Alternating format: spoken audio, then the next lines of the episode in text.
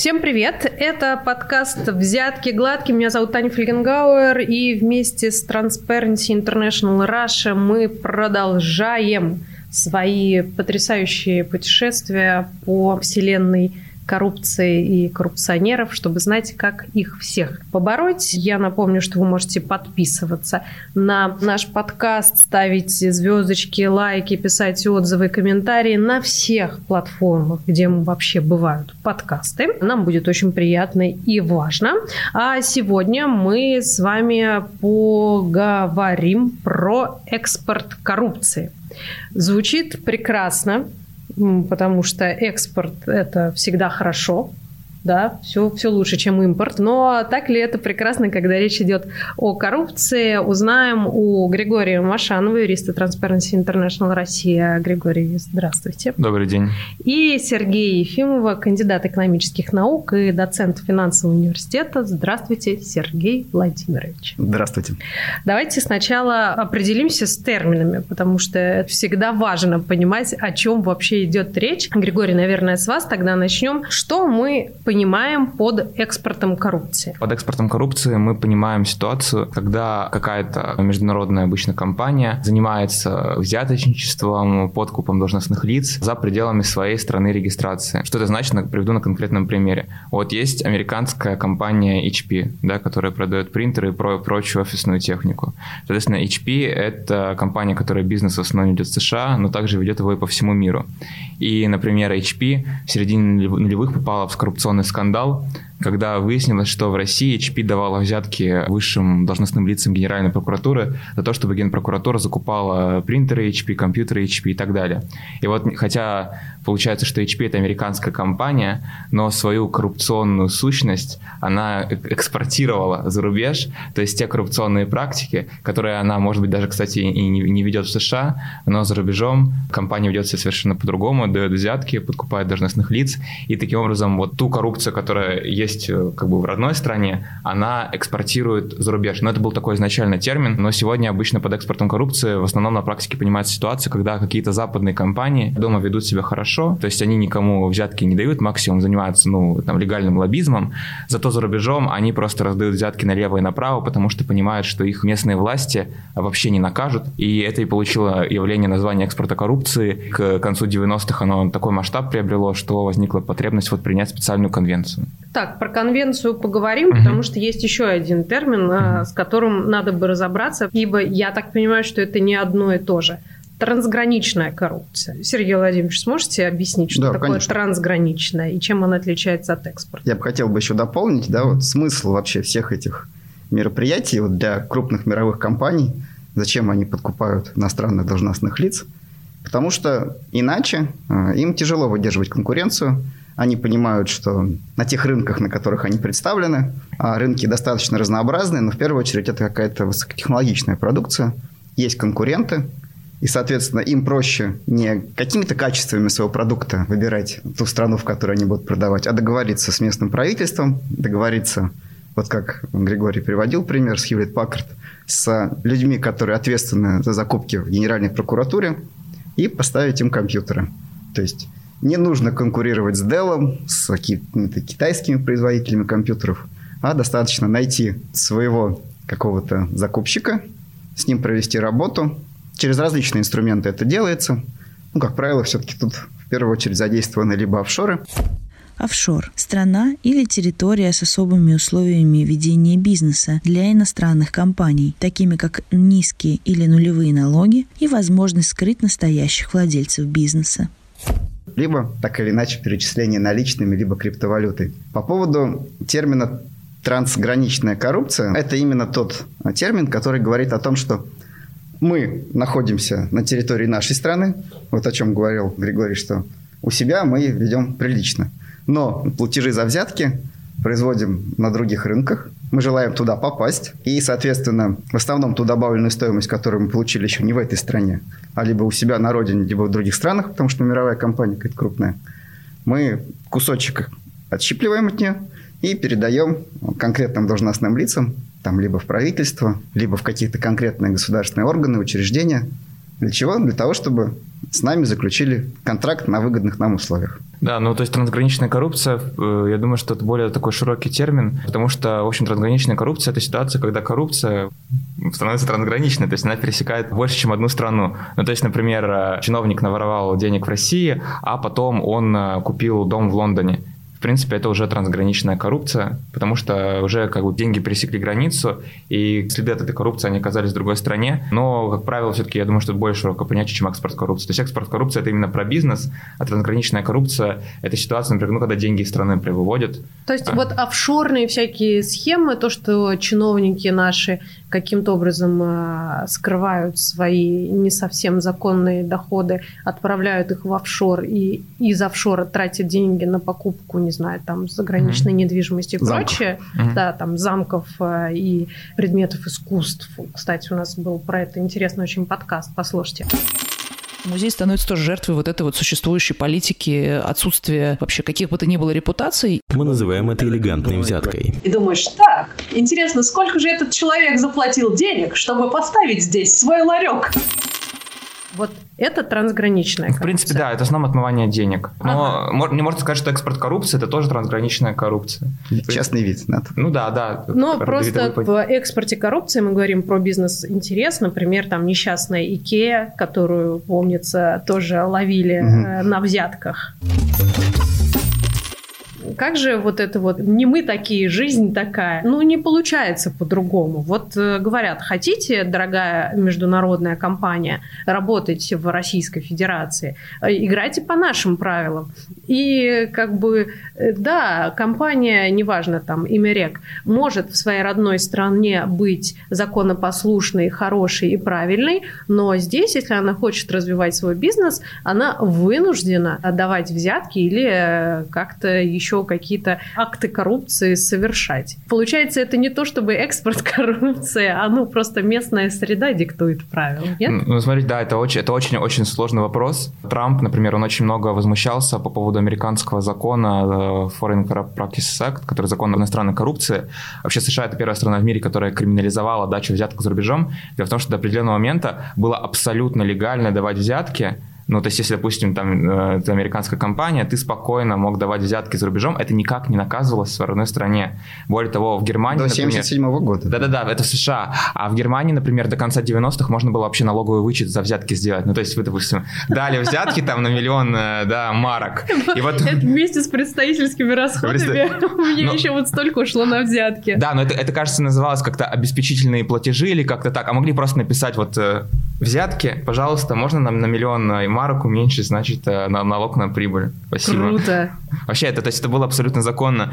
И когда вот э, США в конце 70-х э, приняли первым в мире этот закон, ну, потому что там расследование Конгресса выяснило, что американские компании, ну, как, как и все другие, налево и направо давали взятки, то тут же возник вопрос, что, в общем-то, бизнес во многих странах вести нереально. Не потому, что другие компании подкупают там чиновников, и они оказывают им какое-то неправильное преимущество, там, тендер отдают и так далее, а просто чиновники даже не делают то, что они должны делать. Вот просто вы подаете заявление, например, на то, чтобы к электросетям подключиться, а вам не дают его разрешения, хотя у вас все нормально по документам.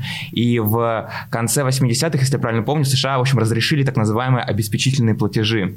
То есть, если компания платит деньги за то, чтобы чиновник сделал то, что он и так должен сделать, то это не считается взяткой но это по американскому закону, а по конвенции это все равно наказывается. И Трамп очень много возмущался по поводу этому закона, он говорил, что наша компания не оказывается в нечестном положении. Но мое мнение, в принципе, в общем-то, мнение Transparency такое же, что вот вы приходите в какую-то страну, и вроде как в России нельзя вести бизнес по-другому, но вы знаете, если вы не будете давать, то они не будут брать. И если вы такая большая компания, а страна, допустим, не очень большая по экономике, то у страны будет выбор либо потерять ваш бизнес, либо все-таки как-то вот принять ваши правила, вот такие же, как-то 20 лет работает. Ее обвиняли во взятках, но то, что я видел, это все касалось подрядчиков. То есть Икея платит подрядчикам, а подрядчики уже кому-то давали взятки. Говорила ли российская Икея им, что заплатите взятки? Но я не знаю, я такого не видел. Мне хочется думать, что нет. То есть это вопрос какой деловой культуры. Я читал книгу директора Икеи в России, как я покорял Россию, а на меня, и он рассказывал, как они там спорили с губернатором Московской области, как он ему чуть ли не прямо намекал ему, что да, вы должны там заплатить, что в России так принято, но они отказались, как они три года согласовывали съезд э,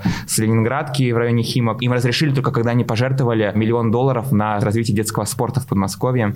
Вот. Ну, хо-хо-хо, тоже неплохо. В принципе, я думаю, что они понимали, что это вряд ли пойдет на детский спорт в Подмосковье. Но вопрос в том, что если проявить какую-то принципиальность, если вы большая компания, то если вы не в Южном Судане находитесь, то, скорее всего, вам даже уступят и сделают э, так, как вы хотите, без взяток. Конечно, если вы маленькая компания, но тут другой вопрос. И здесь смысл в том, что нужно создать такую атмосферу, чтобы, в общем-то, чиновники во всех странах понимали, что вы можете попросить, но вам не дадут. И все, и тогда не надо спрашивать, что вам не дадут. среди нас обнаружился один идеалист. Быстро, скорее фотографируйте его, мы должны запечатлеть этот прекрасный момент. Сергей Владимирович, а если говорить про влияние трансграничной коррупции, экспорта коррупции на экономику стран, а кто от этого выигрывает, кто проигрывает? Хороший вопрос. Я бы хотел вот еще кусочек добавить в копилку того, что коррупция – это зло, и те страны небольшие, развивающиеся, которые так или иначе вынуждены покупать оборудование, компьютеры у более развитых стран, да, они могут пытаться заставить крупные компании играть по их правилам, платить им взятки, но вместе с тем мир открывается, усиливается роль международных организаций, ОСР. Организация экономического сотрудничества и развития. Мировой банк. Они говорят о том, что вот то, что вы делаете, так или иначе это всплывет. Есть большие кейсы, когда действительно били не только по компаниям, но и по чиновникам. Даже у нас есть кейс – про Mercedes-Benz Rus, когда привлекли к ответственности тех лиц, кому Mercedes давал взятку. Возвращаясь к ответу на вопрос, как э, считают в части развивающихся стран, ну и, и как считает, наверное, часть наших чиновников, что коррупция – это некий такой двигатель, вот не подмажешь, не поедешь. И в случае, если компания договаривается с конкретными людьми, они ей ну, активно помогают. То есть, получается, от государства идет им какая-то поддержка. И на этом они как раз устроят, что получается, я получаю зарплату, получаю какие-то деньги от вас, и я работаю с утроенной энергией, чтобы всем было хорошо, и государству, и компании, и людям в целом. Такой подход, конечно же, неправильный, тут я согласен с Григорием, тоже буду идеалистом. Так или иначе, вот сама экономика должна быть на конкурентных преимуществах. То есть мы должны покупать те товары, работы, услуги, которые выигрывают по цене и качеству. Случае же, если благодаря коррупции а, мы покупаем, особенно если это государственные учреждения, федеральные органы исполнительной власти, покупают те товары, которые не совсем надлежащего качества. Почему как раз вот крупные компании, вот к этому, если Уотергейтскому скандалу вернуться. Уотергейтский скандал политический скандал в США, когда несколько человек пытались установить прослушивающее устройство в штаб-квартире Демократической партии в Вашингтоне во время президентской кампании 1972 года который как раз был отправной точкой в Америке, почему они приняли закон о коррупции за рубежом. Там выяснилось, что вот крупные американские фирмы, Lockheed, их военно-промышленная компания, Mobil, Exxon, они так или иначе все вынуждены конкурировать на этих рынках – и говорят о том, что ну как вот без взяток вот с этими банановыми республиками общаться. Это как бы их условия игры. Если мы им перестанем давать, кто-то другой зайдет и тоже будет это делать. Что вы делаете? Зачем вы принимаете этот закон? И получается вот этот президент Ричард Никсон, который стал жертвой этого тургейского скандала, он не только, получается, за счет налогоплательщиков пытался прослушать демократов, но еще был связан как раз вот с этими вот фондами этих крупных компаний, которые были связаны с продвижением на рынок. И американцы, надо отдать им должное, так или иначе нация, которая считает, что они несут какое-то светлое начало, весь мир демократию, стараются. Сейчас мы их критикуем, но так или иначе какая-то разумная часть в их действиях есть. Так вот, ну если как бы от двойных стандартов отойти, получается, они говорят о том, что нет, друзья, давайте все-таки будет везде рыночная конкуренция. И мы будем именно товары, работы, услуги сравнивать без вот этой коррупционной составляющей, только по цене и качеству. Пусть правительство, пусть люди этих стран получат добросовестную конкуренцию. Ну, работает это не совсем хорошо, но вот такой идеальный принцип все-таки пытаются они реализовать. Возвращаясь к вопросу о том, как это влияет на экономику и кто здесь э, получает, а кто теряет. В интересах экономики страны, в которую приходят этот бизнес. Сделать так, чтобы бизнес работал, он же там все-таки налоги-то будет платить. Соответственно, для экономики это вообще, ну, наверное, я предполагаю, я не уверена, я не уверена, но я предполагаю, что, наверное, это хорошо.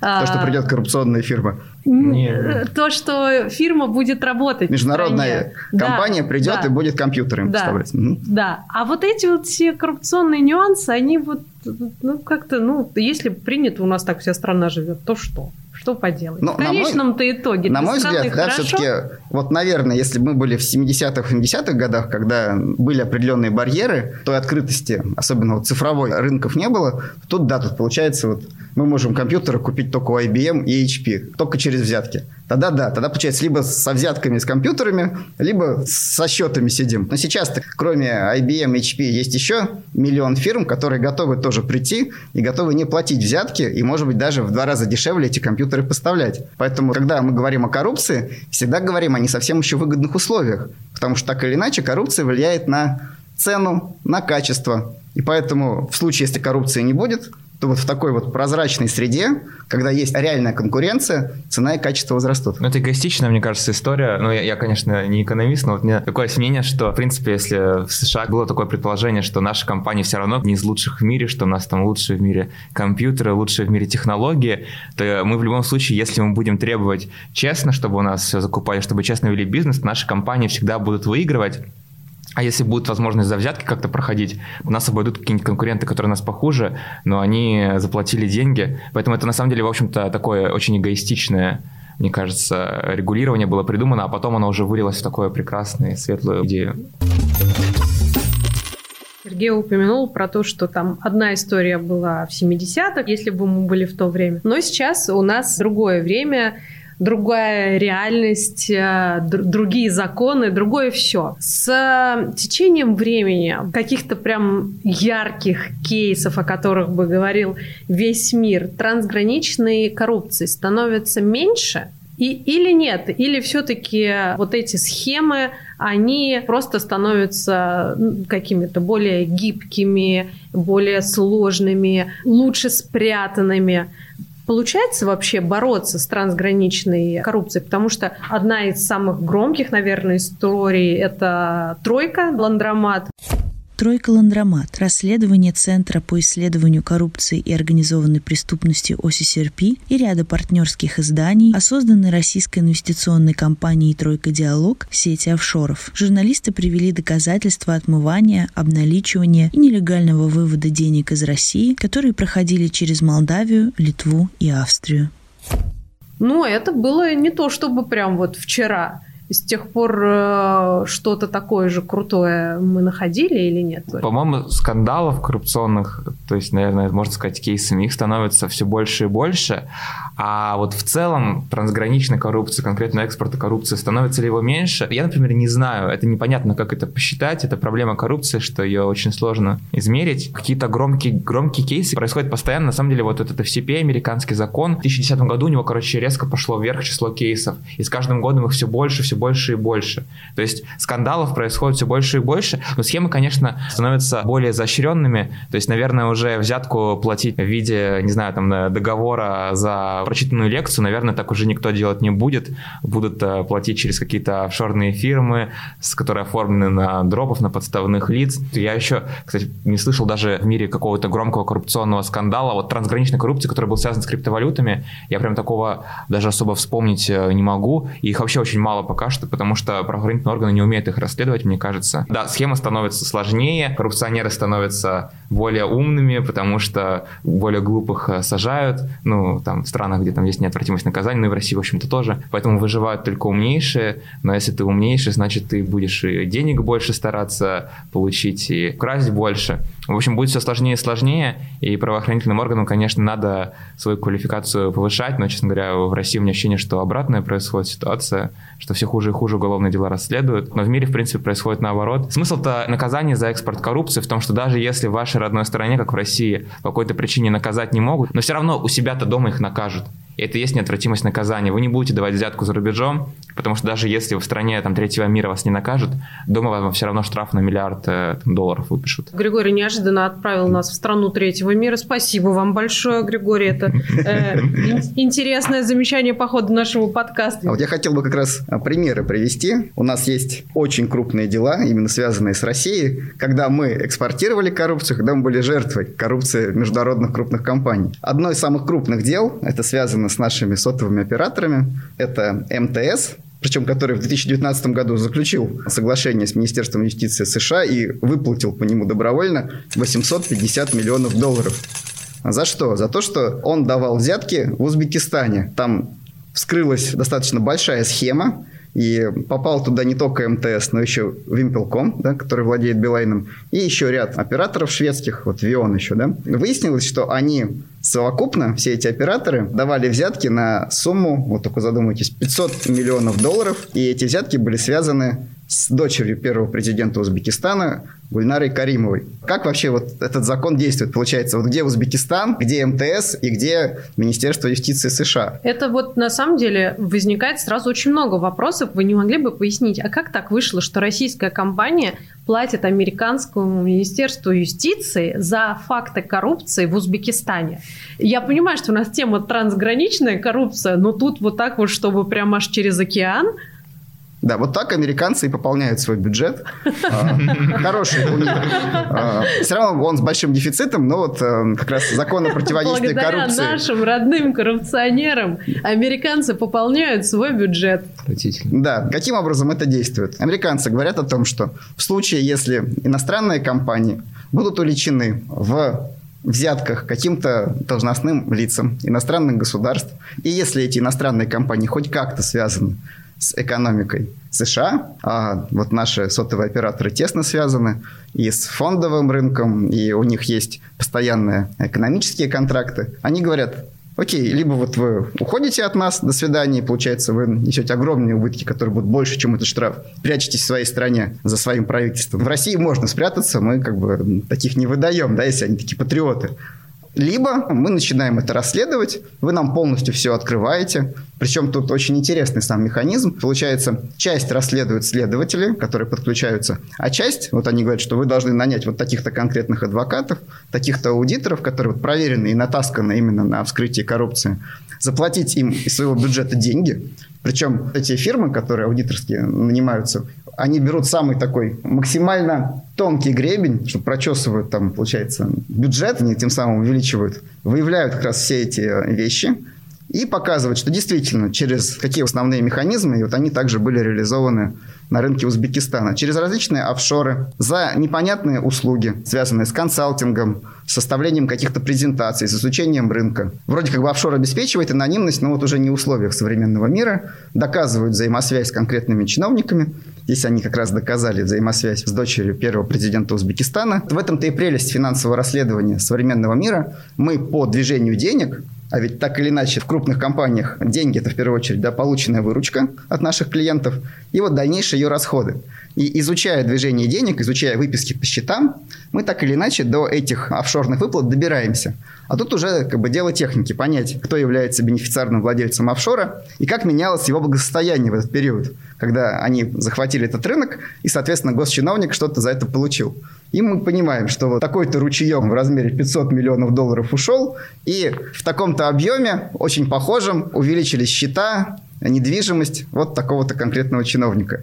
И эти финансовые расследования, они полностью раскрывают всю эту ситуацию. И компания, в случае, если она готова дальше работать на рынке США, готова с ними взаимодействовать, готова выполнять их FCPA, да, как раз вот такой вот термин, вот именно закон о противодействии коррупции за рубежом, она полностью соглашается, с ними обсуждают размер этого штрафа. Еще раз, 795 миллионов – это Вимпелком, 850 миллионов – это МТС. Это действительно очень большие деньги. Угу. Все это выплачивают, оплачивают работу адвокатов, аудиторов, которые все Сами это раскрывали. По-моему, вполне себе все логично. Значит, э, не будете в следующий раз никого коррумпировать если хотите продолжить работать на американском рынке. Да, и они еще показывают, что очень важно не только не давать взятки, но еще полностью сделать кристально честным свой бухгалтерский учет, показать как раз, что там в представительских расходах не прячутся теперь взятки, а у нас все идеально, и наладить внутренний контроль. Вот появилась такая работа, она в том числе в России сейчас достаточно активно развивается, и финансовый университет вот готовит специалистов по этому направлению. Это комплайенс-офицер который как раз вот в крупной фирме обеспечивает соответствие э, Я теперь про комплайнс знаю практически все, потому что у нас был подкаст про комплайнс. Сначала было не очень понятно, потом стало понятнее, и теперь я уже даже не требую от вас никаких специальных сносок, потому что я знаю, что слушатели подкаста «Взятки гладкие» тоже уже в курсе, что Ну, такое отлично. Что из такого восхитительно прекрасного мы еще можем вспомнить, когда ловили? Ну и в идеале, конечно, наказывали, потому что несчастный Мерседес, который мы уже дважды упоминали, Мгм. там никого не наказали. С тройкой я, если честно, не припомню, тоже там были какие-то наказания. В России- в России же в вообще обычно никого не наказывают. В России никто не возбудился. Все по просто поводу. говорят, ай, молодец какой, какой хитрый. Ну, давайте все-таки к Мерседесу Да, вернемся. Да, давайте, вот, а, дело засекреченное, но так или иначе, вот в «Коммерсанте» неплохие репортеры, которые постоянно находятся рядом со следствием, находятся в судах, как раз описывали это дело. Было зафиксировано, что была коррупция Даймлера в 22 странах, в том числе в России. Среди покупателей у нас были структуры МВД, Министерство обороны, правительство Москвы, гараж особого назначения ФСО и муниципалитеты Уфы Нового Уренгоя. Дело возбудили только в отношении ряда сотрудников МВД и ФСО. И получается, главное следственное управление Следственного комитета, сейчас мы не знаем, на какой стадии дела, но вот судя по публикации, оно все еще возбуждено. Они говорят о том, что ряд сотрудников, это два бывших старших офицера МВД, Виталий Батурин и Михаил Будынин, являются фигурантами. И Екатерина Приемская, это а, менеджер по ключевым клиентам ЗАО Mercedes-Benz Rus. То есть это официальная информация, которую дает нам коммерсант. Этот предмет э, у меня третий год в финансовом университете преподавая, я всегда пытался вот хоть кого-то кого у нас привлекли, и вот постоянно мониторю, что же все-таки будет. Будет ли судебное решение по этим друзьям. А так по- получается в основном... Ли кейс, А, наконец? Правильно говорит Григорий о том, что их наказывают там, они там платят в э, Минюст США какие-то безумные деньги, а у нас вроде бы факт есть, компания призналась, а будет ли какая-то ответственность наших чиновников, которым явно дали взятку? Вот это большой вопрос. Но существует же конвенция о борьбе с взяточничеством э, в коммерческих сделках международных. Как у России взаимоотношения с этой конвенцией? И, может быть, здесь нам стоит поискать какой-то, не знаю, источник надежды? Ну да, вообще по этой конвенции Россия ее приняла в 2012 году, когда собиралась вступать в ОСР, потом эти планы сорвались. Эта конвенция требует, чтобы страны, которые подписали, наказывали свои компании, наказывали топ-менеджмент этих компаний за то, что они дают взятки за рубежом. Ну и в России, в общем-то, уже да, 8 лет эта конвенция работает. Наказание за взятки иностранные в России ввели чуть пораньше, но в России, кстати, до 2009 года тоже можно было абсолютно легально давать за рубежом взятки. Никого за это на- наказать не должны были. Но никаких кейсов по факту нет. То есть эта конвенция, она сейчас, ну, видимо, она как чемодан без ручки, потому что она сейчас не очень как бы нужна. Вот что у вас В свете новой политической ситуации. да, да, после 2014 года как бы в СР никто Россию не примет. Ну, отписываться от конвенции тоже, знаете, будет странно. Вы что, типа взятки, что ли, собираетесь давать за, за рубежом? А по ним нужно при этом постоянно отчитываться, постоянно какие-то нужны отчеты, и Минюст подает какие-то пустые отчеты. И я там с представителями Минюста разговаривал, то есть там очень интересные люди, как бы, и не понял, в общем, зачем они этим занимаются, но, видимо, потому что нельзя этим не заниматься, то есть заниматься имитацией какой-то работы. В прошлом году якобы открыли какое-то одно уголовное дело по иностранному взяточничеству. Минюст сказал, но никакой информации про него нету, ничего узнать про это нельзя. Ну, и единственное, знаете, такой пример иностранного взяточничества, который я нашел, он, правда, он не имеет отношения к экспорту коррупции. Это когда какой-то человек пришел в 2013 году в посольство США в Москве, ему отказали в выдаче визы, и он тут же попытался просунуть 5000 рублей. То есть, да, детка офицер, я просто приговор прочитал, на- нашел, нашел в базе судов. Больше никакого наказания за иностранную коррупцию в России не было. Но это не значит, что не было громких историй, которые, по идее, мог- могли бы стать предметом Так нет, смотрите, смотрите, вот. МТ, с МТС и Билайном, конечно, это очень громкие истории. Так они себя виновными даже признали. Они же заключили соглашение, что то ли они не признали вину, но они, в общем, согласились. Они по-любому штраф. должны были хоть частично признать Как- вину, как-то иначе не признали. соглашения бы не было бы. Да, как- как- Уволили сотрудников, Ага. которые у них там были. И получается, несмотря на то, что видно, что в интернете очень мало информации об этих кейсах, но так или иначе выплаты эти идут. То есть, получается, компании максимально сотрудничают, нанимали а, аудиторов из большой четверки, Большая четверка – четыре крупнейших в мире сети компаний, предоставляющих аудиторские и консалтинговые услуги. Это Deloitte, PricewaterhouseCoopers, Ernst Young и КПМГ.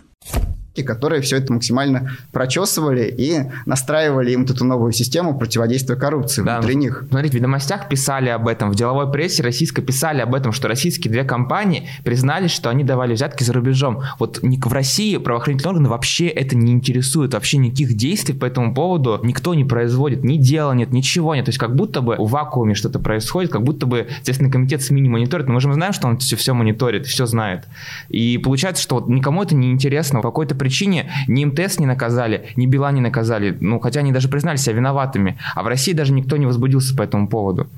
Это очень странно. Возможно, там был какой-то материал доследственной проверки. Мы живем с вами в открытом пространстве, а правоохранительные органы находятся в своем. И вот когда есть, э, скажем так, факты взяточничества, на которые говорят ФАС, и тут включаются все их пресс-службы, и они активно это показывают, в том числе через свои пресс-каналы, через э, телевидение. А есть вещи, которые, ну, скажем так, государство еще не решило, что с этим делать. Но, тем не менее, это не значит, что однозначно этого нет. Тут я с Григорием не соглашусь. Просто, да, это они отработали, куда нужно положили и ждут, пригодится это либо нет. Ну, Это некрасиво, ну, знаете, как странно немного. В Минюсте все-таки отвечают на запросы, потому что Transparency, насколько я знаю, отправляет запросы Да-да-да. по таким громким кейсам.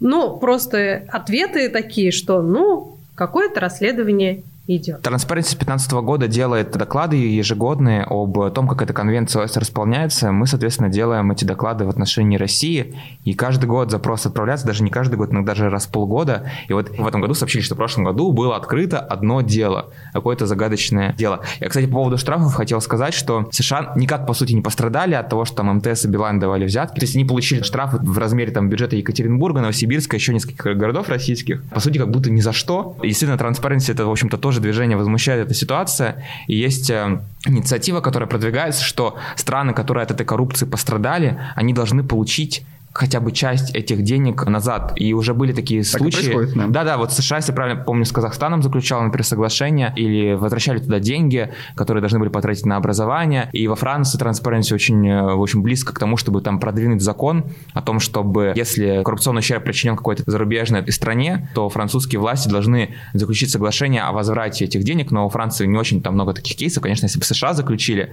то это было бы здорово, но кто же будет такими-то деньгами делиться-то? Со страной, которые еще и не дружественные, знаете, России штраф отдавать, а что захотели? Кстати, Вимпелком же у нас зарегистрирован в Нидерландах, и как раз его штраф, он распределился. Частично ушел в США, а частично он ушел, потому что Нидерланды тоже вели свое расследование, он именно попал туда, к ним в бюджет. То есть Узбекистану и России ничего, а вот деньги ушли туда. А Причем как- какие большие. есть э, на вашей памяти кейсы, где были бы замешаны прям сразу много стран?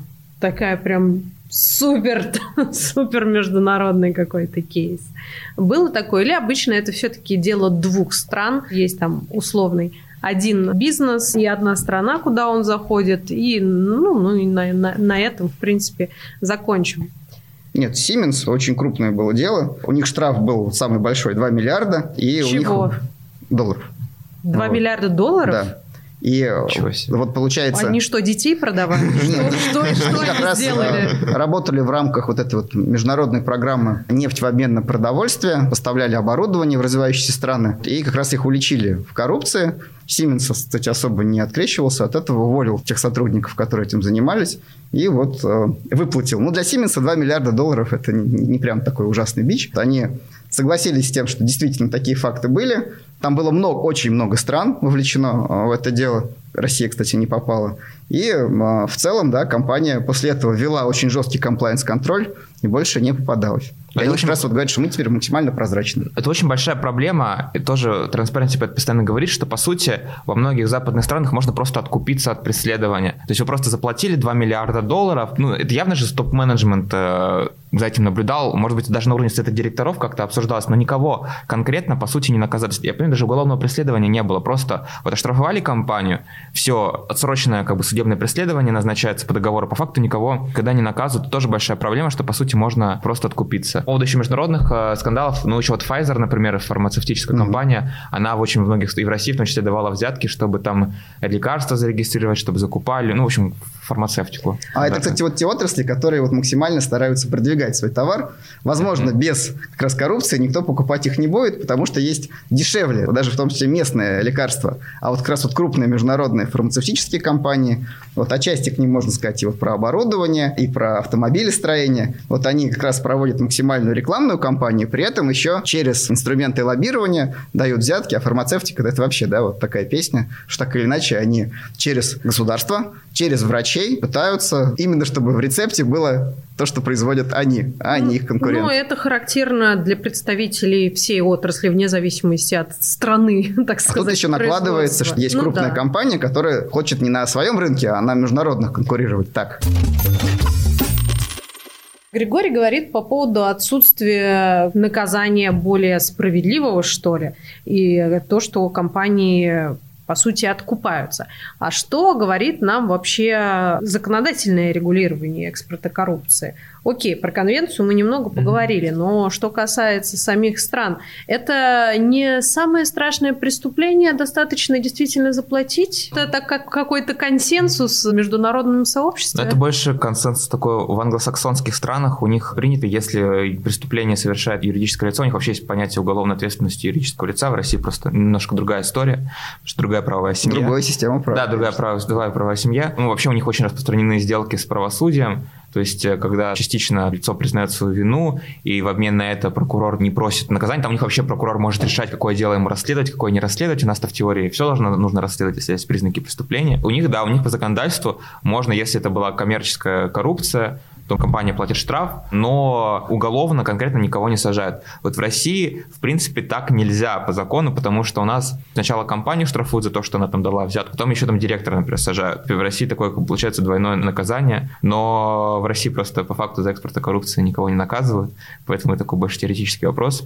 Но на самом деле континентальные страны европейские, они тоже как-то не особо кого-то наказывают. То есть больше самый громкий кейс это в основном США и немножко Великобритания. А все остальные страны как-то они еще не, не навострились. Большие проблемы, конечно, с этой конвенцией, она очень плохо исполняется. Большинство стран ну, ничего не делают для того, чтобы ее исполнить. А это потому, что конвенция плохо написана? Конвенция написана хорошо, на мой взгляд, как юриста. Или потому, что объективно правительство говорят, что нам не нужна эта конвенция, нас, ну, нам нравится, как все работает. Ну, слушайте, не, так никто, конечно, не скажет. Нам нравится, что наши компании дают взятки, выигрывают Нет, ну, на международных рынках. мы правда здесь э, все собрались за все хорошее против всего плохого. Но давайте все-таки смотреть реально на вещи.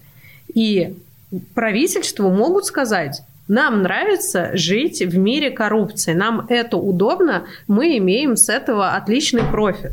Поэтому вы, дорогие мои борцы с коррупцией, вместе с вашей конвенцией можете в соседней комнате постоять и пообсуждать, как это плохо трансграничная коррупция. Ну, на мой взгляд, так получилось, что США профорсировали принять эту конвенцию, во-вторых, заставили очень много стран ее подписать, в том числе под угрозой того, что если вы не подпишете, то вас в АВСР не пустят. У меня сложилось впечатление, что большая часть стран это не нужно, особенно странам Восточной Европы и так далее, потому что они считают, что если не подмажешь, не поедешь, у нас бизнес должен сам себе помогать. И, конечно, ну, есть ощущение такое, что вот большая часть стран, вот неинтересно им это. Вот, ну, зачем нам как бы это расследовать, если наш бизнес будет в более плохих условиях по сравнению с американским? Вот, к сожалению, не хватает какой-то политической, что ли, мотивации. Но постоянно каждый там полгода собирается там рабочая группа по взяточничеству СССР. Постоянно выпускаются доклады, постоянно всех пинают. Делайте, делайте, делайте, делайте. Но вот э, недостаточно это пока мотивация. Но тут экономические интересы впереди, понятно, выполнение конвенции. И вот США, который главный застрельщик, они-то на мировых рынках чувствуют себя хорошо. Более того, они придумали такой закон, который пополняет их бюджет. Они себя чувствуют прекрасно. А вот другим странам, в первую очередь как раз России и, например, вот Китаю, как раз им-то нужно захватывать рынки, им нужно как-то конкурировать. На этих рынках уже сложились действующие силы. Вот если посмотреть, что написано в докладе, у нас получается доля в мировом экспорте коррупции нашей страны 1,9. То есть на самом деле, даже если сравнить просто долю нашего экспорта, уже берем не коррупционного, а просто экспорта, он больше. Он по данным ВТО, он у нас 2,5. А вообще наш ВВП 3%. Это говорит о том, что Россия экспортирует энергоносители, металлы, вот сейчас стали зерно экспортировать, ну и, наверное, где-то там вооружение. Еще лес. Но лес мы, как правило, не экспортируем, а просто вот вырубаем и вывозим, причем там полуконтрабандным путем. Так вот, получается, это больше именно борьба за рынки. И получается, те страны, которые хотят попасть на рынки, они так и думают, что вот Китай, да, например, он ничего не делает тоже в этой сфере, попал в группу с нами, Он хочет захватывать рынки. И мы видим, что как раз структура экспорта в Китае, она за 10 лет поменялась. Если раньше они, как и мы, сельское хозяйство, какой-то текстиль, сейчас они экспортируют компьютеры, машины, а у нас за 10 лет фактически ничего не поменялось. Мы экспортировали наши углероды, так и продолжаем. Поэтому очень важный момент именно экономические интересы этих стран. И понятно, что американцы, такую придумав систему, и американцы страна двойных стандартов. Они, с одной стороны, вот борются с коррупцией, а с другой стороны, пытаются защитить свои компании. Это не двойные стандарты, это комплексный подход. Хорошо. А, еще тем более этот закон им приносит еще дополнительную подпитку в бюджете. Так что они в данном случае молодцы. Прекрасно. Вот это я понимаю. Торжественное завершение выпуска. Спасибо большое. Мы говорили сегодня про экспорт коррупции, про трансграничную коррупцию. Я благодарю своих гостей. Это Григорий Машанов, юрист Transparency International Россия и Сергей Ефимов, кандидат экономических наук, доцент финансового университета. Большое спасибо. А подкаст «Взятки гладкие», как всегда, вела для вас Таня Фельгенгауэр. Услышимся.